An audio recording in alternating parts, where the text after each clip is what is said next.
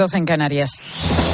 Con Pilar García Muñiz, la última hora en Mediodía Cope. Estar informado.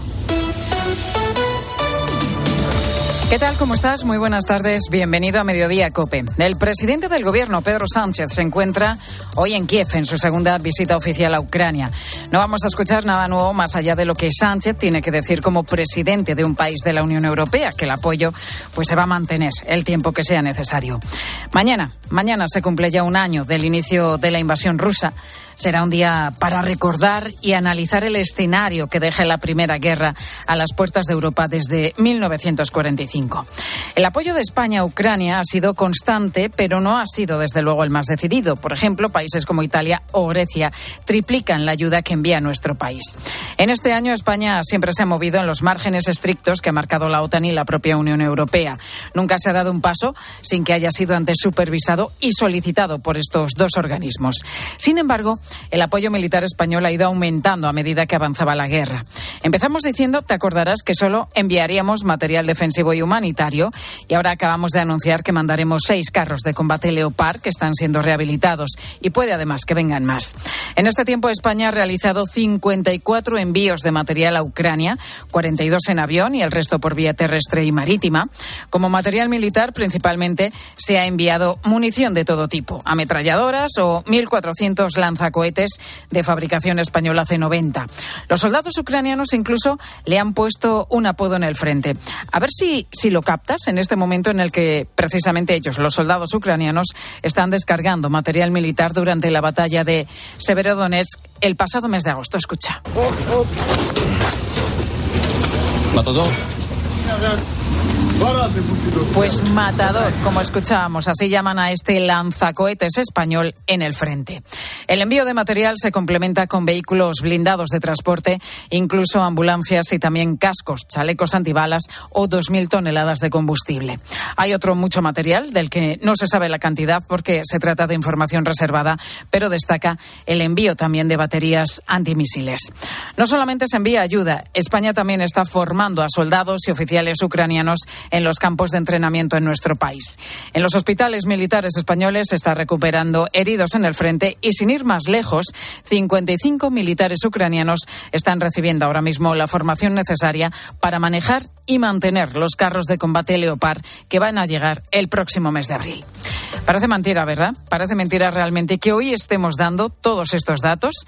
Hace justo un año, el pasado 23 de febrero, a esta misma hora, todavía nos parecía imposible ver la guerra que hoy estamos viendo y estamos contando. Por eso inquieta bastante pensar qué más puede pasar.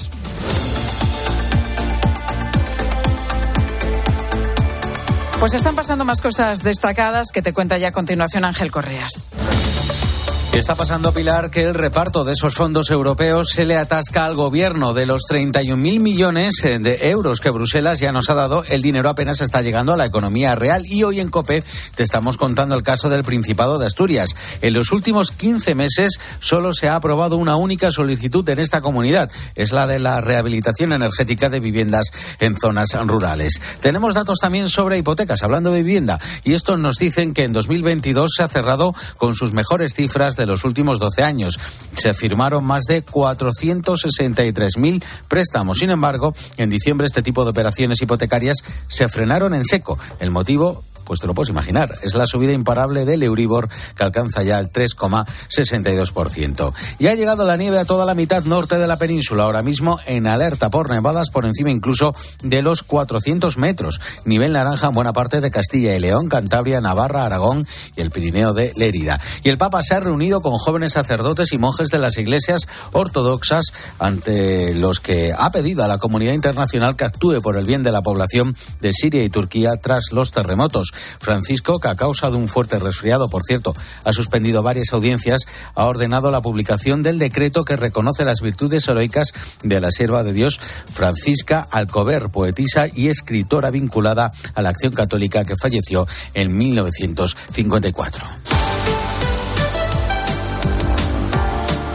Y en los deportes, José Luis Corrochano, ¿qué tal? Buenas tardes. Hola Pilar, buenas tardes. Fernando Alonso empieza a, ronda, a, rodar con el Aston Martin. Están en marcha los primeros entrenamientos de la temporada de Fórmula 1 en Bahrein. En la primera tanda hemos visto a Carlos Sainz con su Ferrari y estamos a punto de ver a Fernando Alonso montado en el Aston Martin, Carlos Miquel. En 10 minutos lo veremos y vamos a ver más cosas de las que hemos visto por la mañana. Han tenido problemas eh, técnicos, problemas de juventud en el Aston Martin, se ha subido el probador brasileño Felipe Drugovic. Recordemos que está lesionado Lance Stroll y podría volver a subirse en la última jornada Drugovic. El caso es que ha terminado séptimo y ha dado 40 vueltas con el Aston Martin con esos problemas electrónicos al principio de la sesión. Y muy bien Ferrari. Sigue en la lucha con Red Bull. Esa es la conclusión de esta primera mañana de test. El más rápido ha sido Verstappen con Carlos Sainz a menos de tres décimas. En fútbol, hoy partidos de vuelta de la eliminatoria previa a los octavos de final de la Europa League a las 9 de la noche. Manchester United Barcelona con empate a dos en la ida y a las 7 menos cuarto PSV Eindhoven Sevilla con 3 a 0 para los españoles. Los contamos los dos partidos en el tiempo de juego. Estás en Mediodía Cope.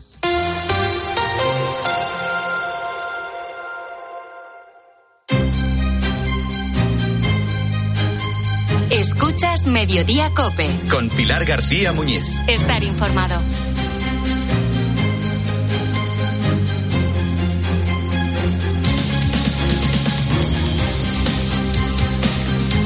Pues el próximo lunes, en Vox ya va a registrar en el Congreso de los Diputados su segunda moción de censura contra el presidente del Gobierno, Pedro Sánchez. Será la sexta que vemos en nuestro país desde la llegada de la democracia. Pero ¿qué ocurre cuando hay una moción de censura? Porque aquí quien se somete a la voluntad y a la decisión de la Cámara es usted. Y por tanto, de lo que se trata es de saber si usted es apto, en opinión de la Cámara o no, para ser el presidente del Gobierno.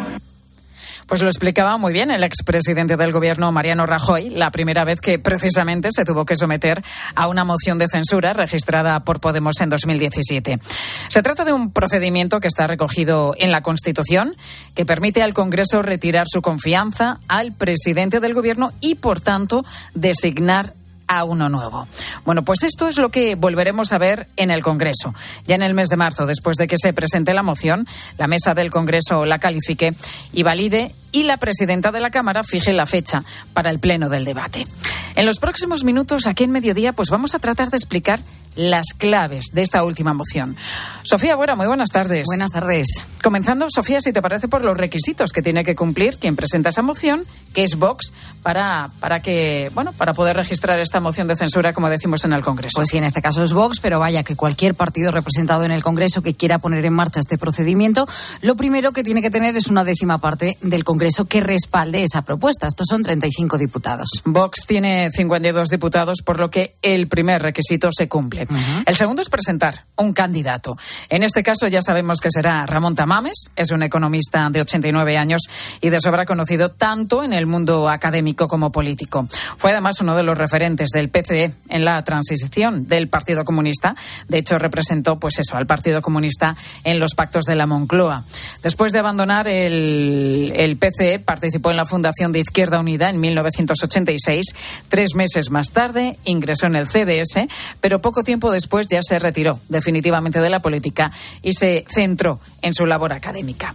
Desde entonces, Ramón Tamames ha ido acercándose hacia posiciones más conservadoras hasta llegar a este punto en el que, con casi 90 años, está dispuesto a ser el candidato de la moción de censura anunciada por Vox. Un honor, como le decía hace tan solo unos días, a Carlos Herrera, aquí en COPE. Eh, un ofrecimiento así sucede una vez en la vida. Es el primer caso de una moción de censura con una persona que no está en la vida política. Y además me ofrecen todo esto en plena libertad de acción. Yo no voy a seguir las doctrinas de Vox en mi intervención. Yo voy a hacer un claro oscuro de una situación actual con posible mejora.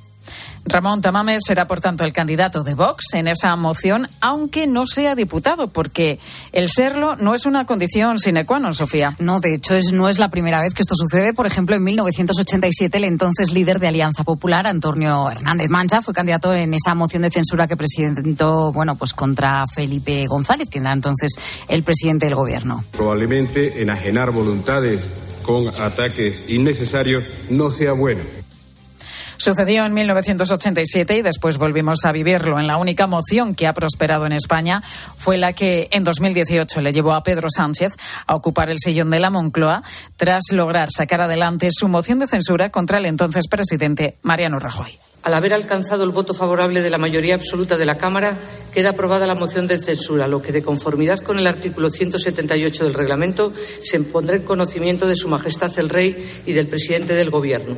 De acuerdo con el citado precepto, el candidato incluido en aquella se considera investido de la confianza de la Cámara, don Pedro Sánchez Pérez Castejón.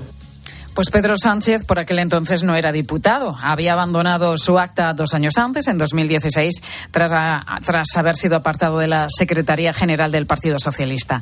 Así que no, no es condición el ser diputado y por tercera vez en democracia, en este caso con Ramón Tamames, volveremos a verlo. Bueno, tenemos ya el número mínimo de diputados para presentar una moción de censura. Sabemos ya sobre el candidato. Vamos con, con su papel en el debate, porque como candidato Ramón Tamames no tendrá límite de tiempo en su intervención en la que se detalla el programa político del gobierno que pretende formar. Sí, primero va desgranando esos puntos que, bueno, va a conformar su próximo gobierno. Su intervención va a ser la segunda porque el primer turno de palabra, hay que decirlo, lo tiene el grupo que propone la moción de censura, en este caso Vox. Pero después sí, su intervención no tiene límite de tiempo y también puede responder, bueno, pues a cada uno de los grupos parlamentarios que le repliquen. Tendrá primero un turno turno de 30 minutos de réplica y otro segundo de 10. Y luego está el gobierno, en este caso el presidente Sánchez, que también tiene, bueno, pues potestad de intervenir cuando le dé la gana, cuando considere oportuno a lo largo del debate. Así que vaya, como todas las mociones de censura, nos vamos como mínimo a dos días. Dos días de debate. Y otra clave fundamental, ¿cómo sale adelante una moción de censura? Bueno, para prosperar necesitaría el apoyo de la mayoría absoluta de la Cámara del Congreso. Estos son 176 escaños, así que Ramón Tamames lo tiene difícil, por no decir imposible, porque de momento solo cuenta con los votos garantizados de Vox, que como hemos dicho son 52. Sí, el Partido Popular ha dicho que no la va a apoyar, así que como mucho, ¿qué es lo que puede hacer? Pues abstenerse, pero eso hace que la probabilidad de fracasar, bueno, pues eso, esté casi asegurada. Como ocurrió en 2020 con Santiago Aboscal como candidato, esta moción era rechazada por 52 votos a favor frente a los 298 diputados que votaron en contra. Por cierto, Pilar, el peor resultado que se había hecho en una moción de censura hasta el momento. Bueno, pues esta es la sexta moción de censura, como decimos, que se va a presentar en el Congreso, pero ha habido muchas más en parlamentos autonómicos, hasta 31. En la Cámara Baja, cinco, comenzando por la primera, la de Felipe González contra el gobierno de Adolfo Suárez. Es un problema de necesidad que usted contraste sus posiciones con los grupos políticos y las contraste en un debate porque lo está esperando todo el mundo. De hecho, muchos sitúan a esta moción que acabó fracasando el inicio del despegue de la carrera de Felipe González al situarlo como alternativa. Era el año 1980. La siguiente llegaría en 1987 por parte de Hernández Mancha contra Felipe González. La tercera 30 años después, la de Pablo Iglesias contra el gobierno de Mariano Rajoy. Y un año más tarde llegaría la cuarta y única que ha prosperado, que es la de Pedro Sánchez. Ya en 2020, Vox, como comentábamos antes, pues presentó la quinta y en el mes de marzo de este año 2023, pues este mismo partido político presentará la sexta moción de censura que se ha registrado en nuestro país. Pero por primera vez veremos cómo alguien que no está en política activa, Ramón Tamames, se sube a la tribuna del Congreso con casi 90 años para pedir la confianza de sus señorías.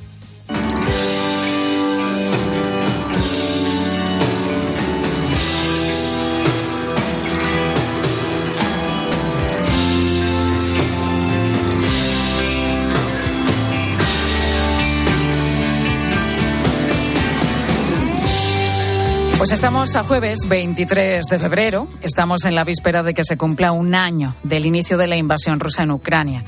Un año ya, ¿verdad? Y pensábamos que esto todo iba a ser un paseo militar prácticamente de, de Vladimir Putin. Pues ya ves, un año de guerra. Tan solo unos días antes de que estallara esta guerra, Ángel Espósito con su equipo encendieron la linterna desde la ciudad de Kiev. Desde el centro de Kiev, a unos 10 grados bajo cero, tocó una conversación en Cracovia Polonia, muy cerquita de la frontera con Ucrania, en la que me expresaban el miedo a la Unión Soviética Incluso se atrevían a hacer, a contraponerlo con el nazismo. Pues allí, Expósito conoció a Antonia, también a María Jesús y a María, tres monjas que vivían en un colegio dominico, la Casa de los Niños. Estas hermanas ejercían en este centro de profesoras, también de cocineras, de poetas, de gestoras. Hacían todo lo que te puedes imaginar por ayudar y arrancar siempre una sonrisa a todos esos pequeños que tenían a su cargo. Al comenzar la invasión, no querían en un principio salir del país. Fue la embajadora de España quien tuvo que sacarlas de allí prácticamente por los pelos. Ahora siguen soñando con los niños que tenían allí, en ese colegio ucraniano. Ángel Espósito, muy buenas tardes. ¿Qué tal, Pilar? ¿Cómo estás? ¿Cómo son estas hermanas, Ángel? ¿Cómo fue el trato con ellas? Para comérselas. Tienen, Directamente. Tienen un año más que entonces. Tienen 77 73 y 80 y tantos años. Y son, ellas mismas decían, los niños dicen que, que quieren venir a casa de las abuelitas. Las abuelitas son ellas mismas. Han estado en la selva amazónica, han estado en el Zaire, en el actual Congo. Yo las conocí en Ucrania con esa edad, con esa fuerza, están mejor que tú y que yo de lejos, con una cultura, con una formación y con unos idiomas increíbles. Son incalificables, son admirables.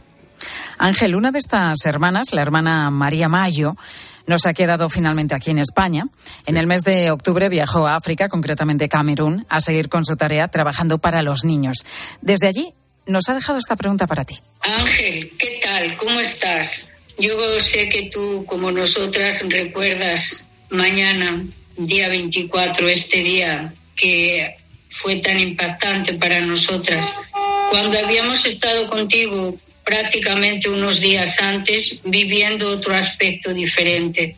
¿Qué, ¿Qué es lo que tú guardas en el corazón, lo que te queda ahí en el fondo para recordarnos todavía después de tanto tiempo? ¿Qué guardas? Expósito en el corazón, es lo que te pregunta María. María está en Camerún, ahora mismo destinada, ¿no? es, es, un amor de mujer. Pues mira, me quedo con, con la valentía de estas mujeres a pesar de la edad, me quedo con el relato que hacen del rescate, de cómo las evacuaron de allí los Geo durante días hasta la frontera de Polonia bajo las bombas por la noche. Y me quedo con ese amor infinito y con, con que no tienen miedo, con que están deseando volver a pesar de tener ochenta y tantos años. Me quedo con eso. No he visto nadie más valiente en mi vida que ellas. Pues precisamente la historia de estas hermanas y la de otras muchas mujeres la recoges en el libro que acabas de publicar. Mi abuela sí que era feminista superheroínas que desmontan el empoderamiento de postureo. Un libro en el que, bueno, cuentas también la historia de la familia de una ex diplomática de Afganistán. No conseguían salir de Kabul cuando los talibanes se hicieron de nuevo con el poder en agosto de 2021. Y fue la hija de esta familia y la de 15 años, la que hizo de intermediaria para que todos pudieran volar a España. ¿Cómo fue esta salida? ¿Cómo consiguió esta niña traer a su familia a España y huir de aquel horror? Esta niña habla muy bien español, con acento afgano, pero muy bien español, porque la madre estuvo destinada aquí en la embajada cuando Afganistán era, era libre, entre comillas, iba a un colegio normal y corriente, pues a la altura de Plaza Castilla, al norte de Madrid. Eh, una vez que le vuelven a destinar en Kabul, a los pocos meses les estalla la mega revolución de los talibanes, como has dicho tú, en agosto, julio de hace año y medio, y tienen que salir de allí. Recordamos aquellas imágenes de los aviones con la gente cayendo completamente desde las alas, aquella evacuación imposible. Ella, a través de soldados españoles que consiguieron contactar con la familia, pues sí, por satélite, con un teléfono inglés, con su teléfono móvil, consiguió guiar a su madre, a su padre y a su hermano con una discapacidad hasta las puertas del aeropuerto de Kabul.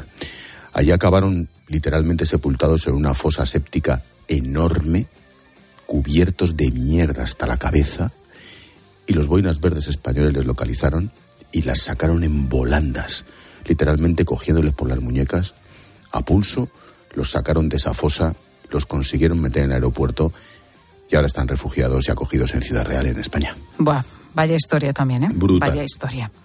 Y además quiero destacar otra más. Este caso, en este caso una historia de Mali, en África, la de la hermana Gloria Cecilia Narváez, también una historia brutal. El 7 de febrero de 2017, los yihadistas entraron en el convento de su comunidad. Eran hombres armados hasta los dientes. Al ver a todas las hermanas, señalaron a una joven y dijeron, queremos llevarnos a esta. Pero en ese momento la hermana Gloria Cecilia dijo, no, nos lleváis a esa, me lleváis a mí, que por mí os van a dar más dinero. Yo les pedí que no les hicieran daño a las hermanas porque ellas eran muy jóvenes y recién habían iniciado su misión como religiosas en Madrid. Manifesté que yo era la más anciana y la responsable de la fraternidad y que no les hagan daño a ellas, me lo hicieran a mí. Entonces fue en este momento cuando el jefe me dijo, te vienes conmigo, pero vas a saber que allá te van a desaparecer o te van a matar. Buah, cinco años secuestrada que estuvo la hermana Gloria Camila y que mostró una fortaleza y una valentía descomunal, fuera de lo común. Absolutamente. Qué maravilloso es el idioma, el español, cuando lo utilizan los latinoamericanos así, ¿verdad? Me van a desaparecer. Imagínate. Ella, ella se, se entrega literalmente. Yo estuve en su casa, en Culicoro, al norte de Bamako, en Mali. Y ella se entrega literalmente porque los yihadistas ven a la monja casi novicia, jovencita, colombiana, con esa piel de madera que tienen. Imagínate cómo iba a haber acabado.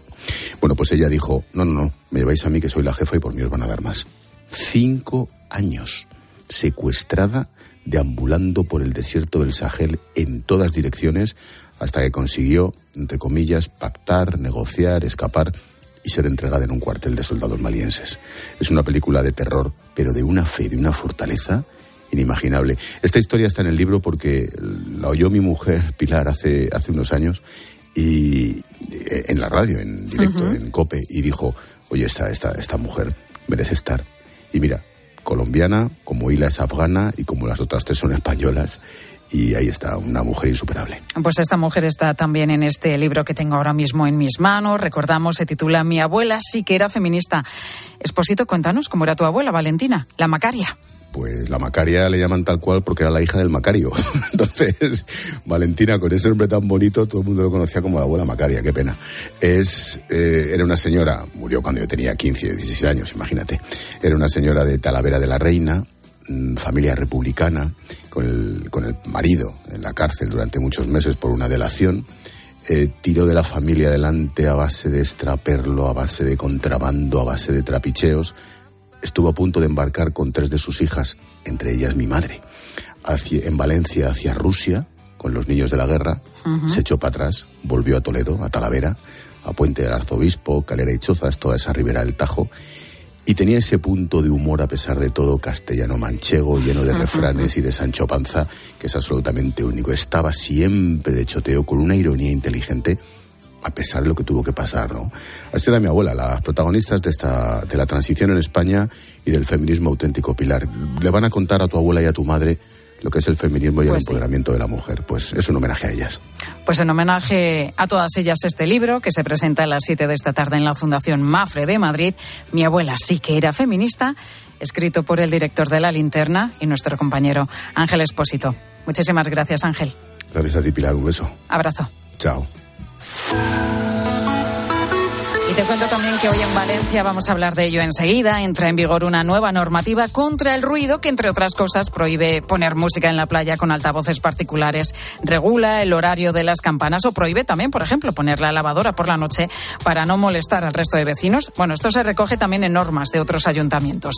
Y sobre esto te preguntamos hoy, ¿vives en una zona tranquila o el ruido condiciona tu día a día? ¿Qué es lo que más te molesta? ¿Tienes vecinos ruidosos?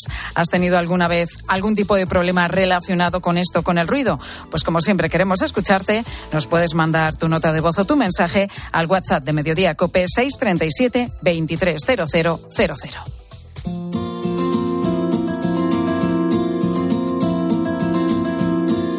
Falta de concentración, pérdida de memoria, también fatiga.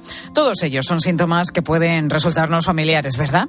A partir de los 40 años, si no nos hemos cuidado lo suficiente, la frecuencia de estos puede ser cada vez mayor y la calidad de la alimentación puede estar jugando un papel destacado en este deterioro cognitivo. Hoy preguntamos a nuestro experto de HSN ¿Qué podemos hacer al respecto? Carlos Sánchez, responsable de investigación y más de más. Muy buenas tardes, Carlos. Buenas tardes, Pilar. Pues tú lo has dicho, a medida que vamos cumpliendo años, no solo se observa un desgaste a nivel físico, sino también una disminución de las capacidades cognitivas en general. Quizás el signo más destacado sean esos pequeños olvidos que cada vez pues, son más frecuentes, pero también la dificultad para mantener la concentración o la menor capacidad de retener la información que vemos, que leemos o que escuchamos. Sabemos que este deterioro además se acelera cuando va acompañado de sobrepeso y malos hábitos alimenticios en general. La buena noticia es que se ha observado que determinados componentes que están presentes en los alimentos ayudan a mantener el funcionamiento y la estructura tanto del cerebro como de las neuronas. ¿Y qué hemos hecho en HSN? Pues hemos reunido los mejores en nuestro producto BrainCare. BrainCare ha sido especialmente formulado para mantener eh, joven el cerebro y el sistema nervioso, potenciando nuestras capacidades cognitivas tengamos la edad que tengamos, utilizando los mejores ingredientes posibles para esta finalidad. Y simplemente recordar que para saber más sobre BrainCare es tan fácil como buscarlo en la web de HSN, hsnstore.com. Así de sencillo. Pues hemos hablado con Carlos Sánchez, que es el responsable de investigación y más de más I de HSN. Carlos, tomamos nota. Muchísimas gracias. Muchísimas gracias a ti, Pilar. ¿Y tú qué piensas? Escribe a Pilar García Muñiz en Twitter en arroba mediodíacope, en nuestro muro de Facebook Mediodía Cope o mándanos un mensaje de voz al 637 23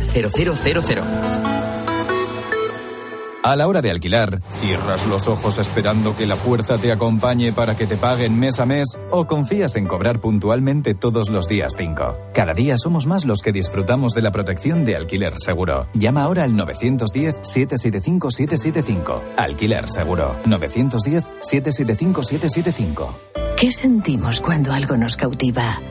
Lo que sentirás conduciendo el nuevo Peugeot 408, con su sorprendente diseño y un interior con acabados exclusivos. Descubre el lenguaje de la atracción y disfruta de condiciones únicas en las puertas abiertas hasta el 28 de febrero.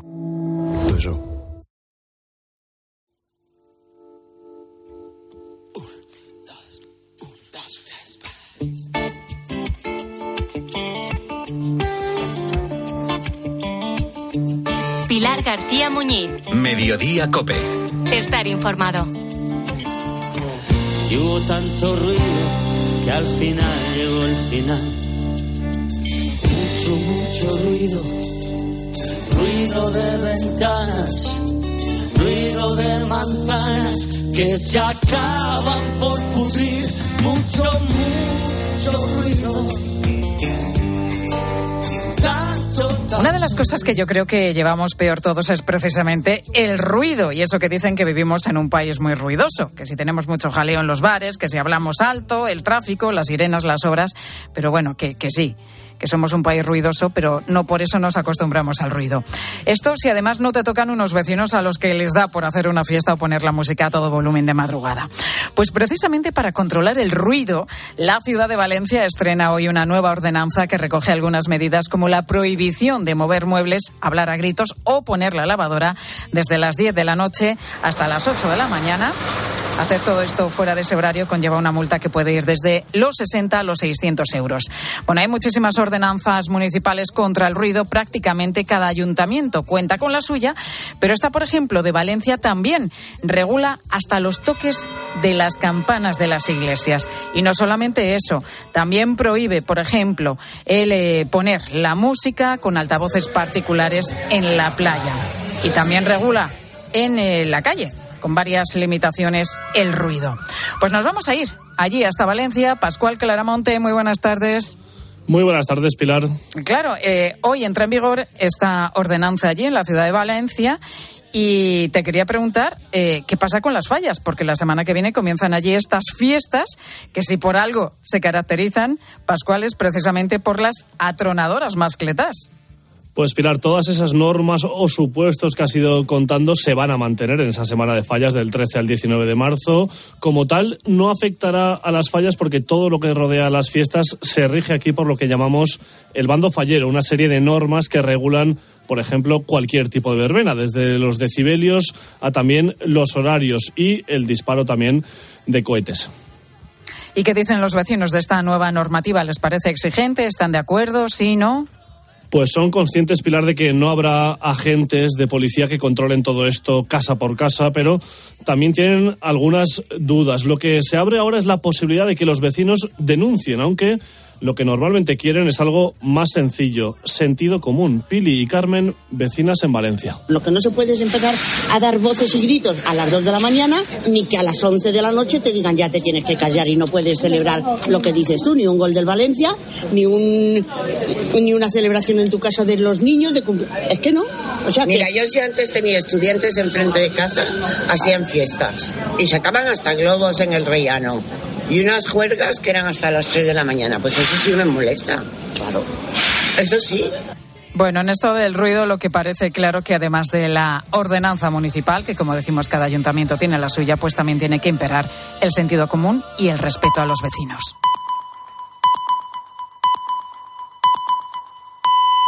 Una y media, doce y media en Canarias. Pilar García Muñiz. Mediodía Cope. Estar informado.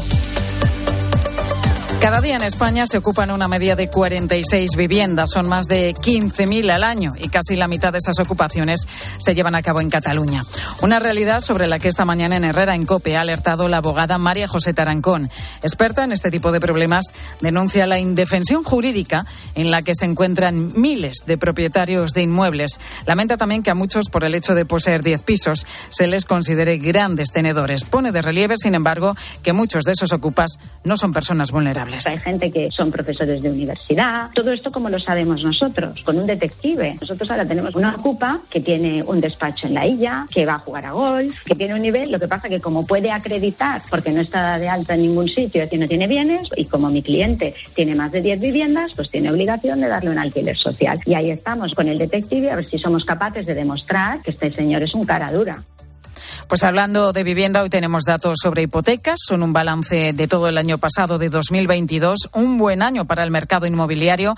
Se constituyeron más de 463.000 préstamos hipotecarios con un valor medio de 145.000 euros.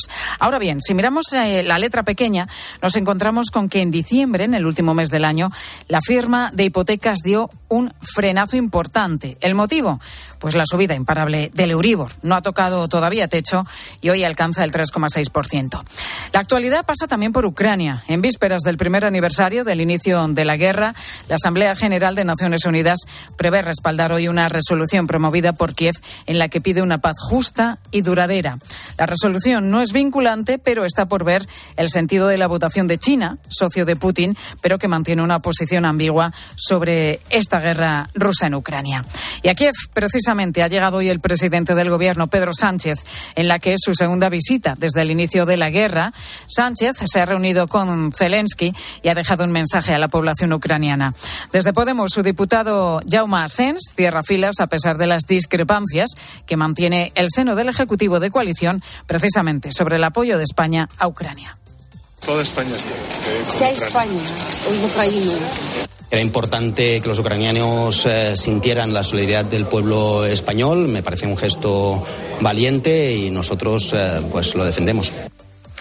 Y estamos también pendientes de todas las noticias que nos llegan desde Sallén de Llobregat, un municipio al norte de la provincia de Barcelona. Según el censo, no llegan a 7.000 habitantes. Es un pueblo, podemos decir grande, pero lo suficientemente pequeño para que prácticamente todo el mundo se conozca. Hace un par de años llegó allí una familia procedente de Argentina. Una familia con dos niñas gemelas, Alana y Leila. Ahora todos estos elementos confluyen en la noticia del fallecimiento de una de las hermanas de 12 años y del estado grave en el que se encuentra la otra. Este martes las dos hermanas se arrojaron juntas al vacío desde el balcón de la vivienda familiar. La madre no estaba en ese momento en casa y el padre no supo de las intenciones de las niñas hasta que fue demasiado tarde. Dejaron dos cartas manuscritas que ya se están analizando. Juan Baño, muy buenas tardes. ¿Qué tal, Pilar? Buenas tardes. Juan, esas cartas pueden ser una pieza fundamental para aclarar si estas niñas sufrían o no bullying, que es lo que trata de aclarar ahora mismo la investigación abierta. Evidentemente hay una investigación bajo secreto en este momento y hay en esas cartas los Mossos tienen que tener un material suficiente para tener una línea de trabajo y, y, se está en ello. Lo que ocurre es que estamos ante efectivamente dos menores de edad en un caso tan extremo y tan terrible donde todo el sigilo es poco para no intentar hacer más daño incluso al propio núcleo familiar, el entorno. Hay una de ellas que está herida ojalá salga adelante. Tienen previsto una operación, están intentando eh, reconstruirle pues todo lo dañado. Imagínate la caída desde un tercer piso, la otra falleció, ella consiguió salvar su vida, pero imagínate cómo puede estar ese cuerpecito ¿no? de 12 años con ese impacto terrible. Por lo tanto, no se puede hacer más daño del que ya se ha producido lógicamente por este hecho tan terrible. Eh, los Mossos tienen clara esa línea de investigación y dentro de esa línea de investigación lo que nos decían fuentes eh, que están al tanto de esas pesquisas es que no se puede descartar nada como móvil como móvil. se está barajando también el acoso. ¿Por qué? Pues porque se deduce que esa, esa, ese, aparente accidente, que puede ser accidental o puede ser buscado por las mismas, las mismas pequeñas, pues aparentemente es fruto de una situación que estaban viviendo. Es decir, es algo que ellas provocan, se lanzan, por esa es la hipótesis predominante en este momento, no el accidente. Desde luego se descarta por completo ninguna intervención de terceras personas. Fíjate que el padre estaba en la vivienda, pero el padre estaba en otra zona y en ningún momento se ha planteado que tuviese ninguna intervención en esto. Es decir, las chicas se lanzan eh, aparente y presuntamente voluntariamente por, por el balcón del tercer piso, eh, fruto de aparentemente hay un acoso, hay un bullying. ¿Por qué? Porque todo el entorno, ayer pudimos incluso hablar con algunas de las personas próximas, y todo el entorno habla de esa situación que estaban viviendo, todos la conocían, los compañeros, los vecinos, gentes próximas a la familia, la propia familia. Esta mañana en una televisión, no recuerdo ahora mismo dónde, pero he oído el testimonio de la abuela. Y la abuela habla también del acoso que presuntamente estarían recibiendo desde eh, el ámbito escolar el colegio, desde luego, se manifiesta en contra de esa posibilidad de una situación de bullying. Yo tengo aquí, por ejemplo, el comunicado del Ayuntamiento de Sallent, donde ellos claramente dicen que el centro educativo, como la red asistencial pública, incluida el Ayuntamiento de Sallent, habían activado todos los recursos disponibles a nivel de soporte, soporte social, educativo y psicológico para atender a las menores y a su familia. Y dice que los servicios territoriales de educación, el centro educativo, no contempla la hipótesis del bullying a partir de la información recogida en las últimas horas. Esto lo decían ayer, eh, a última hora, el Ayuntamiento de Sallén, en un comunicado que tenemos en nuestro poder. Por lo tanto, ellos descartan, pero es cierto que los Mossos no descartan esto. Porque, ojo, me advertían las fuentes consultadas en el ámbito policial, no solamente el bullying tiene que ser fruto de un acoso hecho físicamente dentro del recinto escolar. Podría ser fuera del recinto escolar también, e incluso donde, pues en las redes sociales y estas chicas estaban siendo marcadas y señaladas. Incluso una decía, dicen los amigos, que decía que quería llamarse Iván. Eh, bueno, tendría algún problema de identidad, no lo sabemos. En cualquier caso, esa circunstancia pudo llevar un acoso, no solamente probablemente en el centro escolar, lo supieran o no, también en el social y vamos a ver en el familiar, ¿no? Vamos a ver cómo era el comportamiento dentro de una familia que era complicada, puesto que le daba asistencia al servicio social del ayuntamiento, le daba asistencia el psicólogo del centro, eh, el orientador. Esto se ocurre cuando, cuando hay situaciones complicadas. Y estas chicas estaban viviendo, por lo visto, una situación complicada. Vamos a ver qué dice la investigación. Pues vamos a esperar a esta investigación, desde luego, delicada. Y el caso es que hay una familia completamente rota y una niña de 12 años que posiblemente, y ojalá sea así, se va a recuperar de todas las heridas, pero fíjate, las secuelas Imagínate. psicológicas que va a tener esta, Imagínate. esta chiquitilla para el resto de su vida. Gracias, Juan. Gracias a ti. Una de las protagonistas de la historia que te voy a contar a continuación se llama Karina y vive en Vitoria. Hola, mi nombre es Karina, tengo 43 años. Llegué a España desde Venezuela hace cuatro años con mi marido y mis dos hijas. Una tiene siete años y la otra 12. Tanto ella como su marido consiguieron el permiso de trabajo hace tan solo un año. Él trabaja, pero ella no ha encontrado todavía empleo. Viven en Judimendi, uno de los barrios más populares de Vitoria, con algo más de 5.000 habitantes. En el colegio público al que van sus hijos estudian niños de hasta una treintena de nacionalidades.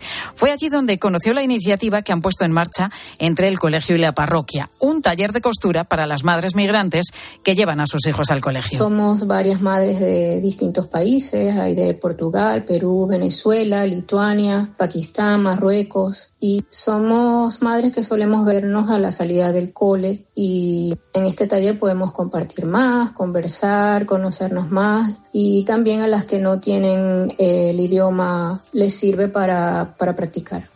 Y es que ese es el objetivo de este taller, que con la excusa de coser las madres se conozcan mejor entre ellas, aprendan el idioma y puedan integrarse en la vida del barrio. Karina nos cuenta que ella está disfrutando muchísimo con esta iniciativa y que además está aprendiendo ganchillo. Me ha parecido súper entretenido, relajante. Las primeras clases han sido muy amenas. Yo escogí primero comenzar con ganchillo me ha parecido más fácil de lo que pensé y me ha gustado mucho. Estoy haciendo un, una bufanda y aprendí a hacer una flor y bueno, estoy en el proceso. Y reconoce que todo esto no sería posible sin la paciencia y las ganas de enseñar de Carmen y de Tina, que son las monitoras de este curso de costura. Las monitoras Carmen, Tina y las demás son muy amables, tienen vocación, tienen paciencia y son muy, muy entretenidas y muy, muy amables al, al enseñarnos con paciencia a cada una lo que hayamos escogido. Pues Carmen, una de las monitoras a las que mencionaba Karina, nos explica que este colegio es uno de los dos únicos de Vitoria que ofrecen educación en castellano.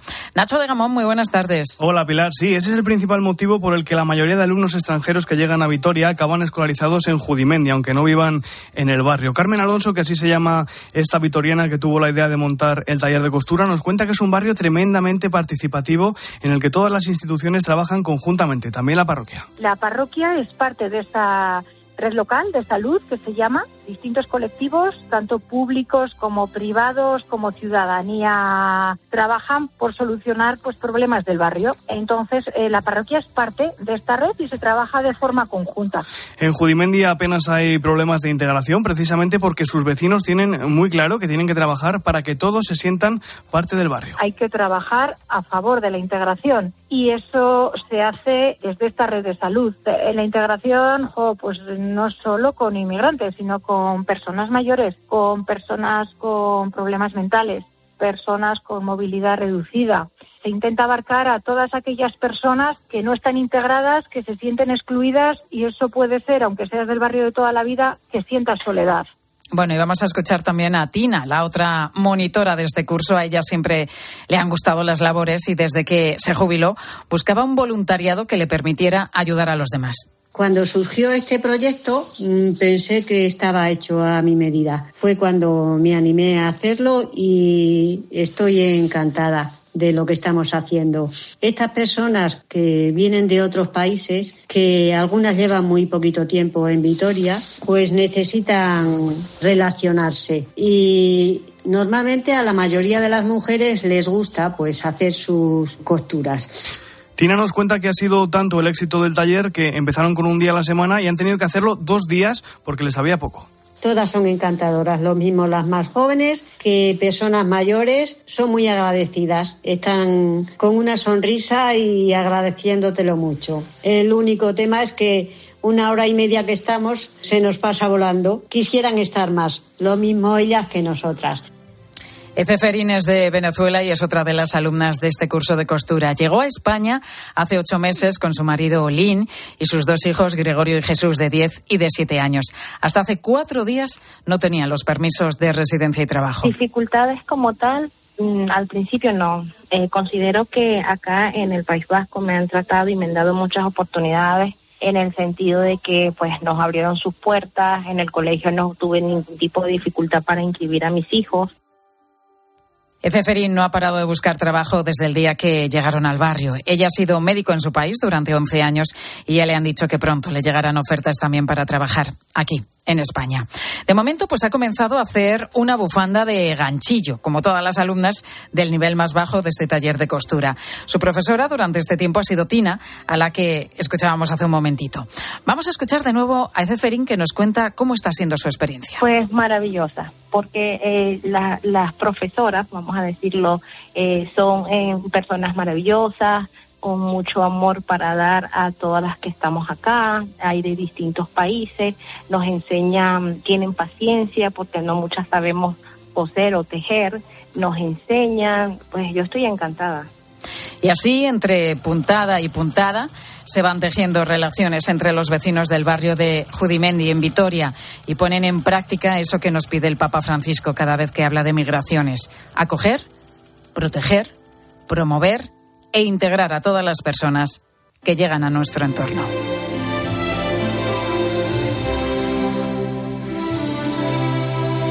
Y ahora lo que llega es el momento de la firma de José Luis Restán, que hoy reflexiona sobre los mensajes que cada día, desde el comienzo de la guerra, envía a sus fieles el arzobispo mayor de Kiev.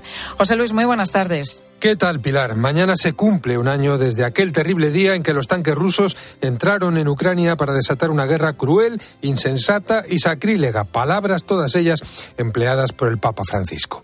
365 días en ninguno de los cuales ha faltado el videomensaje del arzobispo Sviatoslav Shevchuk, cabeza de la Iglesia greco-católica ucraniana. En el último que he podido escuchar, pasa revista la heroica lucha de su pueblo por la libertad y por la verdad y afirma un día más, Ucrania lucha Ucrania reza, para que el mundo no olvide. Hace unos meses, el presidente de la Conferencia Episcopal Francesa visitó Kiev y le dijo, admiro su ciencia para mostrar cómo ser discípulos de Cristo en tiempos de guerra. Ayer, mientras caían misiles sobre varias ciudades, Sepchuk dedicó una parte sustancial de su mensaje a hablar de la vocación y misión de los matrimonios, algo que puede causar una mueca irónica en los cínicos. Este pastor, que más que a oveja huele a pólvora y a escombros, permanece en medio de su pueblo, como pide Francisco, y también va adelante para recorrer un camino difícil, para que el temor y las bombas no dispersen a la comunidad, para que cada uno de los que le han sido confiados no desespere y siga viviendo de la fe, siga en la esperanza y aún más impensable, siga ejerciendo el amor. Pienso en lo necesaria que es una verdadera educación del pueblo cristiano, aquí mismo, en nuestra poco agradecida tranquilidad, y también allí, donde las circunstancias se convierten en tentación para el odio y la revancha, para el sálvese quien pueda. En Europa no abunda esa ciencia para mostrar cómo ser discípulos de Cristo en la guerra y en la paz, dentro de cada circunstancia, vino a decir con honrosa sinceridad el presidente del episcopado francés. Quizás desde Ucrania, bajo un cielo plomizo por las bombas, nos llega una lección útil para todas las iglesias que caminan en Europa.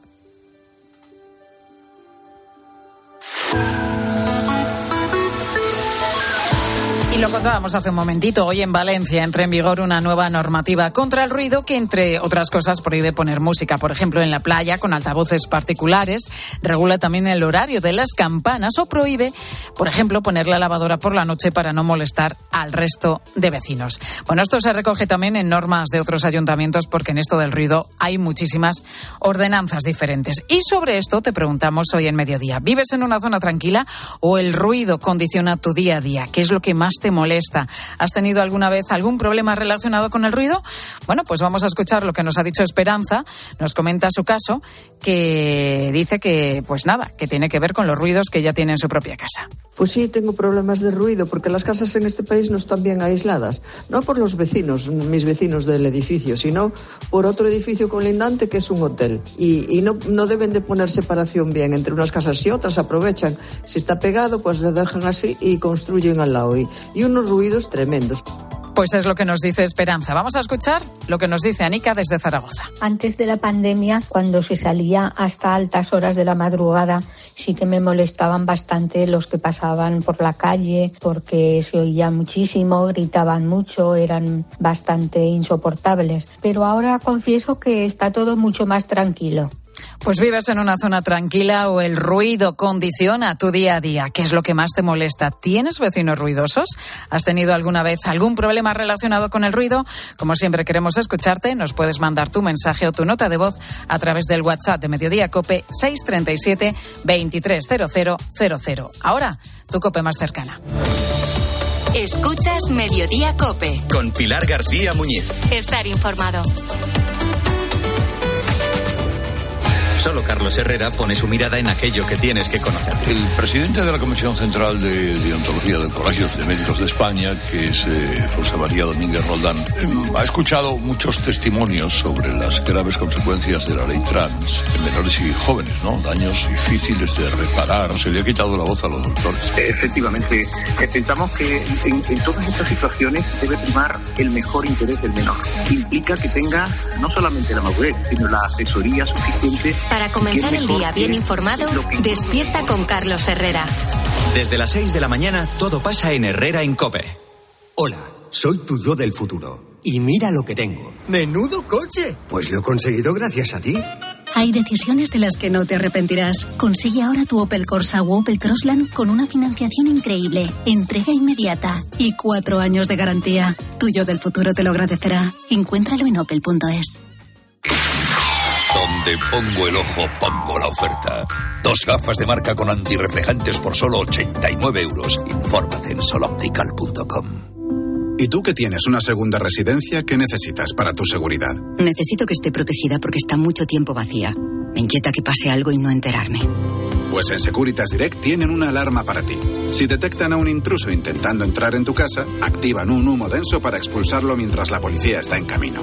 Y es que tú sabes lo que necesitas y ellos saben cómo protegerte. Llama ahora al 900-666-777 o entra en securitasdirect.es y descubre la mejor alarma para ti. UMAS, mutua especialista en seguros para el sector educativo. Ofrecemos una solución integral para los colegios y guarderías. Daños patrimoniales, responsabilidad civil, accidentes de alumnos. Más de 800 centros ya confían en nosotros. Visítanos en umas.es. UMAS, más de 40 años de vocación de servicio. Pilar García Muñiz. Mediodía Cope.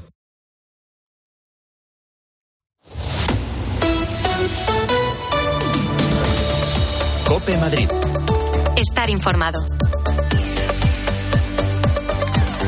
Madrid se prepara para la ola de frío que nos viene encima. La Dirección General de Salud Pública de la Consejería de Sanidad ha activado el nivel 1 de alerta en vista de la bajada de temperaturas que vamos a sufrir este jueves y que, según nos confirma COPE Jorge Olcina, catedrático de climatología de la Universidad de Alicante, va a venir acompañada también de lluvias. Está previsto que en la jornada de hoy jueves el tiempo básicamente siga inestable por esa entrada de, del frente que acompaña a la masa de tan frío se esperan precipitaciones que pueden desarrollarse incluso en forma de tormenta debido al contraste entre las temperaturas de hace unas jornadas y la masa de aire tan fría que ahora nos está visitando. Pero lo peor llega mañana. Las temperaturas mínimas pueden bajar hasta los 4 grados bajo cero, lo que va a favorecer que nieve en cotas bajas de nuestra región. Y a partir del viernes y hasta bien entrada la próxima semana, estaríamos hablando que hasta al menos miércoles, eh, jueves de la próxima semana, vamos a seguir bajo los efectos del rigor de las bajas temperaturas, especialmente nocturnas, pero también diurnas, porque eh, los termómetros, aunque veamos sol en el cielo a partir del fin de semana van a registrar temperaturas bajas. Así que toca coger el abrigo y también el paraguas, especialmente para la tarde de este jueves. Soy Mónica Álvarez, estás escuchando Mediodía Cope Madrid. Enseguida te cuento más cosas que te interesan, pero ahora es momento ya de acercarnos a la Dirección General de Tráfico.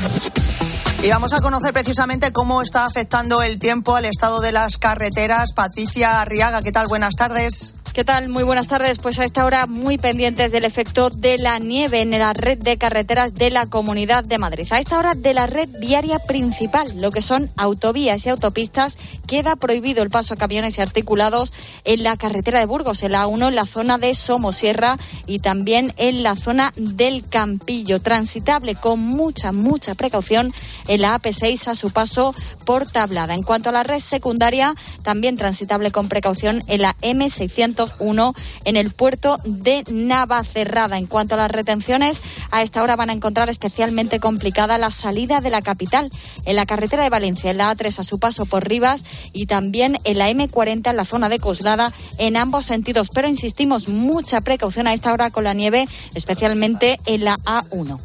Gracias, Patricia. Y yo creo que es muy buen momento de acercarnos al Mesón Opote. Ya sabes que está en la calle Mercurio 10 de Leganés. Allí están José y Ana, sus propietarios, que nos reciben como siempre con los brazos abiertos, mientras están preparando, ¿verdad?, todos los eh, asados, los arroces, los pescados, sus menús especiales. Está todo riquísimo. ¿Qué te voy a contar? Galicia en Madrid. Mesón Opote, Mercurio 10 de Leganés, 91 610 54 54 o mesón, eh, mesonopote.es. Ahí puedes hacer tus reservas. Mediodía. Cope Madrid. Estar informado. Aprovecha el sol de cada día. ¿Sabes cómo? Instalando paneles solares en tu vivienda o negocio con Feni Energía. Nuestros agentes energéticos te ofrecen asesoramiento, un estudio detallado de la instalación y te ayudan con la financiación y subvenciones. Produce tu propia energía y almacena los excedentes de producción con tu monedero solar. No esperes más, entra en fenienergia.es y recibe una oferta personalizada. Querido oyente, ¿has perdido algún ser querido? En Martínez La Fuente Abogados te ayudamos a tramitar la herencia. ¿Problemas entre los herederos? En Martínez La Fuente Abogados mediamos para resolverlos. Infórmate en el 646-690-032 o en martinezlafuenteabogados.es. Especialistas en herencias. Cambiamos los fijos por los smartphones, la tele de tubo por las Smart TV, el diésel por el híbrido. ¿Y todavía tienes bañera en tu baño? Cambia tu vieja bañera por un plato de ducha antideslizante con Ducha Manía. Todo en un solo día. ¿Qué? ¿Te cambias? Con Ducha Manía, en Paseo del Molino 6. Llama ahora 914 68 4907 o duchamanía.es. Adivina adivinanza. ¿Sabes quién es el que te vende tu casa y te dice que puedes seguir viviendo en ella para siempre? Correcto. Eduardo Molet, el de vendido, vendido, vendido. Persona de confianza. 658 60 60 60. El 4 de marzo no te pierdas al Orfeón Donostiarra en el Auditorio Nacional. Disfruta de un concierto único con obras de Beethoven y Mendelssohn. Venta de entradas en fundacionexcelentia.org. Recuerda el 4 de marzo el Orfeón Donostiarra en el Auditorio Nacional. Música de calidad con excelencia. Necesito unificar todos mis préstamos, pero ¿con quién? Grupos Eneas. Préstamos desde 10.000 hasta 6 millones de euros. Llame ahora al 91 639 9407. Gracias, Grupos Eneas. Dobla tu ahorro con Ocasión Plus. Hasta 6.000 euros de descuento en 7.000 coches. Y ahora con la mejor financiación del mercado, al 6,90%. Este mes somos imbatibles. Ocasión Plus. 16 centros en Madrid, nuevas tiendas en Fuenlabrada, Arganda y Torrejón. Localiza tu centro más cercano en ocasión plus.com. Mediodía. Cope Madrid. Estar informado. No sé si a ti también te pasa, pero en general parece que las especialidades médicas están bien definidas. Por ejemplo, todos sabemos a qué se dedica un pediatra, ¿verdad? Un oftalmólogo un cardiólogo. Pero ¿qué pasa con la medicina interna? ¿Cuál es exactamente el cometido de los profesionales que trabajan en esta especialidad? Bueno, pues vamos a hablar de todo esto con la doctora Rocío Segoviano. Ella es jefa del Servicio de Medicina Interna del Hospital Universitario Vitas Madrid La Milagrosa. Doctora, ¿qué tal? Buenas tardes. Buenas tardes. Eh, cuéntenos, ¿cuál es el cometido de la medicina interna en un hospital? Bueno, muchas gracias por su invitación. Bueno, pues la medicina interna en el hospital se hace cargo del paciente adulto que presenta enfermedades complejas, aportando una visión global. Nos encargamos especialmente de dar atención a los enfermos que padecen varias patologías y a las enfermedades que afectan a varios órganos o sistemas. Nosotros participamos en el proceso de la evaluación, el diagnóstico y la gestión de los problemas médicos de una manera integral por ejemplo, las personas que tienen problemas eh, de salud múltiples, como por ejemplo del corazón, riñón o pulmón, o para abordar diagnósticos de enfermedades médicas más generales. Es muy importante recalcar que nuestra actividad se fundamenta en un modelo de atención centrada en la persona, no tanto en la enfermedad. Es decir, desde una visión biopsicosocial no fragmentada y abordando cada problema de forma individualizada. Y doctora, ¿la, medicina interna tiene alguna relación con los servicios quirúrgicos? Sí, cada vez más se seleccionan pacientes de mayor edad, de mayor comorbilidad y complejidad para ser operados. El internista puede jugar un papel muy importante dando asistencia compartida con otras especialidades quirúrgicas para la prevención, la detección y el tratamiento de las complicaciones que pudieran ocurrir o la descompensación de los problemas de base que el paciente ya tenía antes. ¿Y dentro del servicio, doctora, ofrecen algún tipo de consulta específica a los pacientes de Vitas Madrid La Milagrosa? Sí, nuestro servicio ha puesto en marcha consultas específicas para la valoración de problemas más concretos. Ofrecemos una consulta que aborda de una manera multidisciplinar el manejo de la enfermedad tromboembólica en el territorio venoso. Además, hemos puesto en marcha una consulta de valoración de riesgo vascular para las personas que tienen factores de riesgo como son la hipertensión, la diabetes o el colesterol alto. Asimismo, disponemos de otras consultas específicas que dan atención a problemas de causa inmunológica que afectan de manera general o, a varios órganos o sistemas y también al abordaje de las enfermedades infecciosas más complejas. Pues muchas gracias, eh, doctora Rocío eh, Segoviano, jefa del Servicio de Medicina Interna del Hospital Universitario Vitas Madrid La Milagrosa, por resolvernos muchas dudas. Eh, yo tenía unas cuantas con respecto a su especialidad y ha sido muy agradable esta, esta entrevista. Gracias. Muchas gracias a ustedes. Gracias, hasta otro día. Y te recuerdo que la Dirección General de Salud eh, bueno, mantiene activa la alerta por frío ante las bajas temperaturas y nos recuerda también el Gobierno regional una serie de recomendaciones para prevenir sus efectos, los efectos del frío. Gloria. Pues Mónica, lo importante es sobre todo mantener un buen aislamiento térmico en nuestra casa, es decir, que esté entre los 20 y los 22 grados, vestirnos como cebollas, como decían las abuelas, es decir, con varias capas de ropa fina. Mucho cuidado también con las estufas de leña y de gas que pueden provocar incendios e intoxicaciones y no pasarse con el alcohol, que aunque dé calorcito corporal, nunca es bien recibido con las bajas temperaturas. Bueno, pues nos apuntamos en todas esas recomendaciones. Seguimos con más cosas en Mediodía Cope, ahora ya con Pilar García Muñiz.